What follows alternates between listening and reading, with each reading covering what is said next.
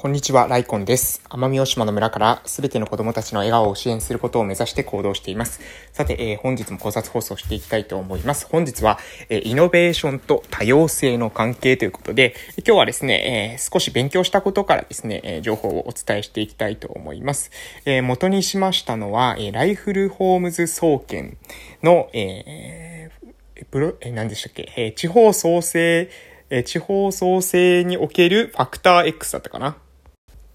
はい、えー、地方創生のファクター X でした。におけるとかですね、ちょっとあの、回りくどい言い方をしてしまいましたけれども、えー、ライフルホームズ総研っていうところがね、えー、出しているデータなんですけれど、データっていうかレポートなんですけれども、それを見てですね、非常に勉強になったところがあったので、そこからね、あの、内容を今日は、えー、お届けしたいと思います。えー、まあ、地方創生に関することが書いてあるんですね。もう結論から言いますと、その、えー、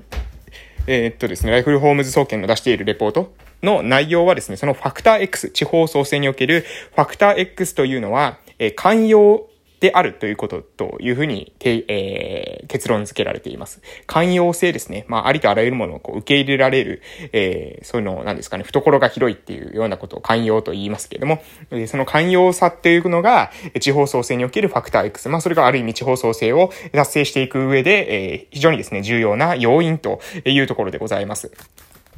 で、えー、その中でですね、イノベーションと多様性の、まあ、だから、あの、その、今回はその結論の部分とはちょっとあまり関係ないんですけれども、関係ないわけでもないんですけれども、えー、少しですね、外れて、えー、イノベーションと多様性の関係についてね、えー、書いてあったところが、まあ、非常に面白かったので、えー、そこを話させていただこうかなというふうに思います。えー、でですね、それは、えー、っとね、えー、イノベーションと多様性、皆さん関係があるっていうふうにわかりますか？まあ、ど、なんか関係ありそうだけれども、どういうふうに関係があるっていうふうに説明できる人は意外と少ないんじゃないかなというふうに思うんですが、えー、ちょっとですね、えー、内容から引用していきますね。えー、経済学者、シュンペーターのイノベーションの定義からまず、えー、おお伝えします。経済学者、シュンペーターのイノベーションの定義ですね。えー、それは、イノベーションとは既存のものに異質な新しいものを導入し、製品やサービス、生産方法、仕入れ経路や販売先、また組織を創造的に破壊する起業家の企みというふうに、え定義づけられています。またこれらのことをですね、新結合というふうに、えー、経済学者シュンペーターは定義づけているということです。いいですか？もう一度いきますよ。えー、経済学者シュンペーターのイノベーションの定義です。イノベーションとは既存のものに異質な新しいものを導入し、製品やサービス、生産方法、仕入れ経路や販売先、また、組織を創造的に破壊する起業家の企みということで、え、言っているということですね。で、これらを新結合という言葉で、え、表しているということなんですが、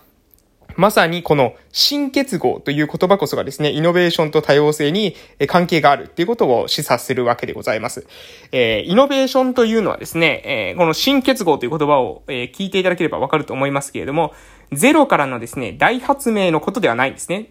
ゼロからいきなりですね、ポッと出てくるというよりは、新しく結合する、新結合ですので、何か既存のアイデアがある。そのアイデアとアイデアのですね、掛け算っていうものがイノベーションであるということなんです。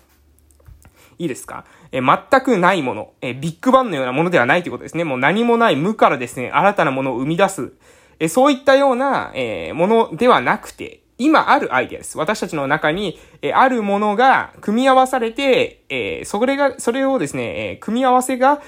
何ですかね、画期的なものを、えイノベーションというところです。うん。なので、えっ、ー、と、ま、と、極端な話は、今これは私は iPhone で、えやってますけど、このスマートフォンというものも、えー、この掛け算ですよね。まあ、電話と、まあ、音楽プレイヤーと、パソコンですかね。まあ、電話とパソコンなのかな、基本的には。えそういうふうな、え掛け算をしたことによって iPhone は生まれたわけでございますね。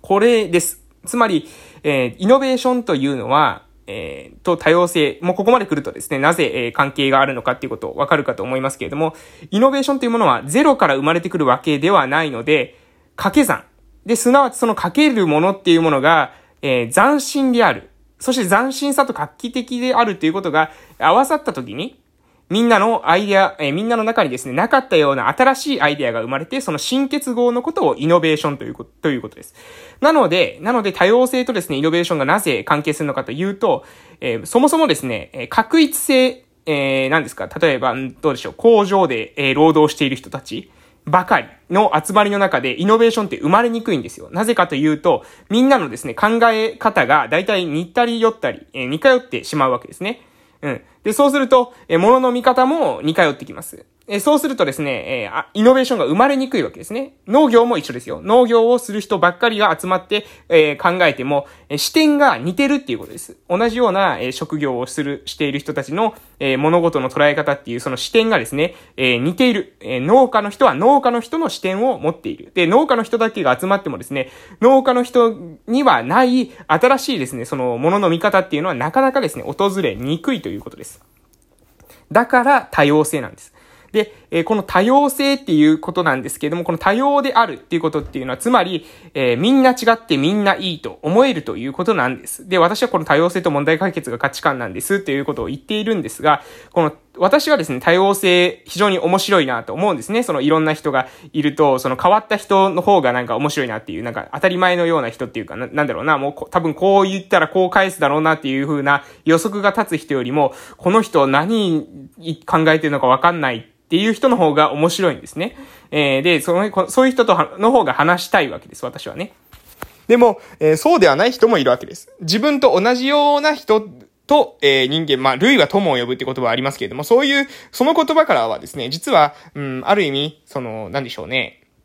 えー、自分と似た人を選ぶ。自分と同じような人で集まる。っていうところもまた人間にはですね、同時に、えー、ある特性なんじゃないかなと思います。もちろん私のようになんか変わった人が好きっていう人もいると思いますけれども、それはね、もしかしたらすると、えー、私が変わってるから、変わってる人が変わってる人が好きっていう、そういう対極的に見るとですね、えー、なんですかね、似ているのかもしれませんけどもね、その変わっているという意味において、えー、まあ、そこ、まあ、ちょっと今脱線しましたが、えー、そういう、うん、なんでしょうかね、基本的には人間っていうのは、類は友を呼ぶ。似ている人、似ている特徴を持っている人が好きになるっていうか、その、そこに好意を抱くってことですね。日本人と外国人の、えー、何ですかね、まあ、えー、多国籍のですね、パーティーに行って、日本人がいたらテンションが上がるみたいな、そういった感じですかね。えー、私も、えー、今ですね、奄美大島に住んでますけれども、こ奄美大島あるあるだと思うんですけども、えー、本島の方で奄美大島出身者と会うと結構テンション上がるみたいなんですね。で、これと似てると思います。で、多分、あの、関東方面で九州の人と会ってもテンション上がるみたいな、多分鹿児島県の人と会うとテンション上がるみたいな、沖縄の人でもまあもうテンション上がっちゃうみたいな、そういったことなんじゃないかなというふうに思うわけですね。えー、なので、えー、この、じゃあ、えー、私たち、類は友を呼ぶ。似ている人に基本的に好意を抱きやすいっていう特徴を持ちながら、こういったイノベーションを生んでいきたい時代ですよね。どうやって多様性を、えー、持って、多様性というものを私たちが、えー、何ですかね、多様性の環境というものを構築していくのか。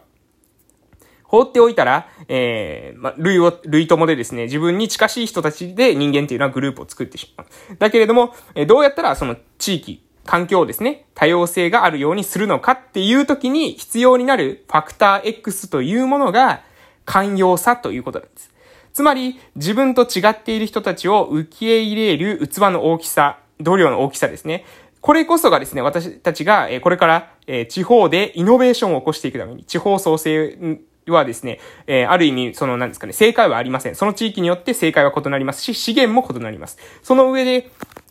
えー、イノベーションを起こして、えー、地方を、えー、地方をですね、活性化していく。そのためには、多様性のある地域を作らなければいけない。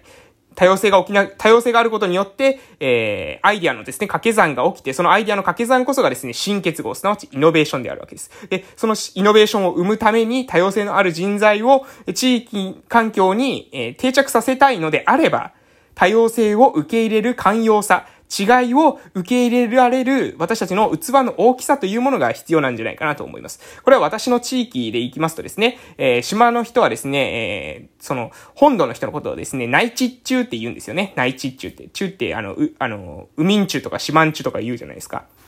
四万中の宝の中ですね。人のことを中って言うんですけども、内地中っていうのは、あの、本土の人のことをですね、指すんですね。で、内地中だから〇〇とか、内地中だから〇〇とかですね、外国人のことをですね、外人は〇〇〇〇みたいな、とか中国人はこうだとかね、えー、そういったところがあるんですよね。ま、まあ、のー、やっぱりね、えー、閉鎖的な、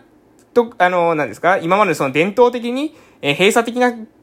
過去があったからっていうことは、これは間違いないっていうか、もう、それはどうしようもないところなんですが、えそんなことをね、言っていると、え地域のですね、寛容さっていうものは下がっていくわけですね。地域は、この地域はね、え内地の人に冷たい、受け入れてくれない、なんか壁があるというふうに感じさせてしまうわけです。なので、私たちが、えしなければならないということは何かというと、あの、寛容さを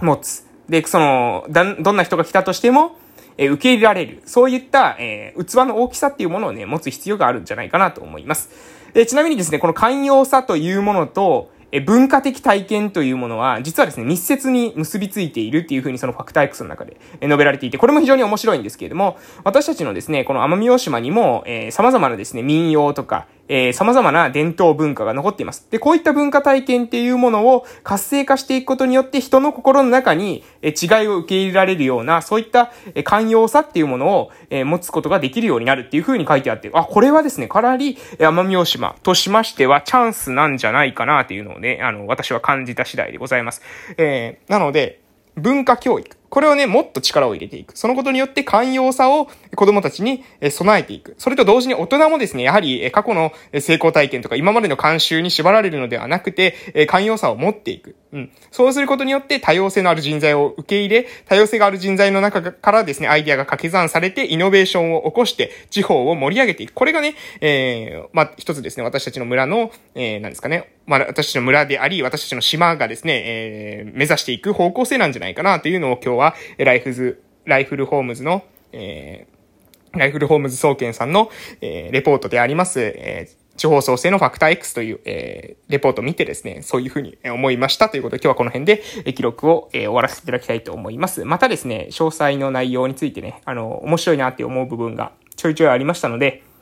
それについてはですね、えー、順を追ってですね、えー、お届けしていきたいなと思いますので、またですね、お時間ある方はですね、ぜひ気に来ていただけますと嬉しいです。それでは素敵な夜をお過ごしください。またお会いしましょう。失礼しました。